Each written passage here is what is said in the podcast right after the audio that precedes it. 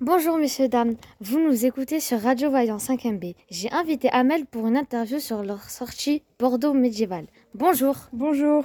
où s'est déroulée cette sortie On a fait une visite guidée dans le centre-ville médiéval de Bordeaux. Quel lieu vous avez visité en premier On a commencé la visite sur la place des Quinconces. Avant se trouvait dessus le château Trompette. Qu'avez-vous vu entre la place Jean Jaurès et la place de la Bourse On a vu un mascaron sur un des bâtiments. La personne représentée dessus était Hercule avec son masque de lion. Que pouvez-vous nous dire sur les remparts de Bordeaux Les remparts ont été construits pour protéger la ville des Anglais. Ils ont ensuite été détruits car ça ne faisait pas accueillant.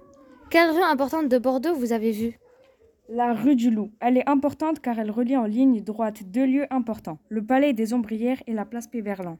Avant de les faire en pierre, en quoi est faites les maisons Elles étaient faites en bois. Ces maisons s'appellent les maisons à colombage. On en a vu une dans la rue du Loup.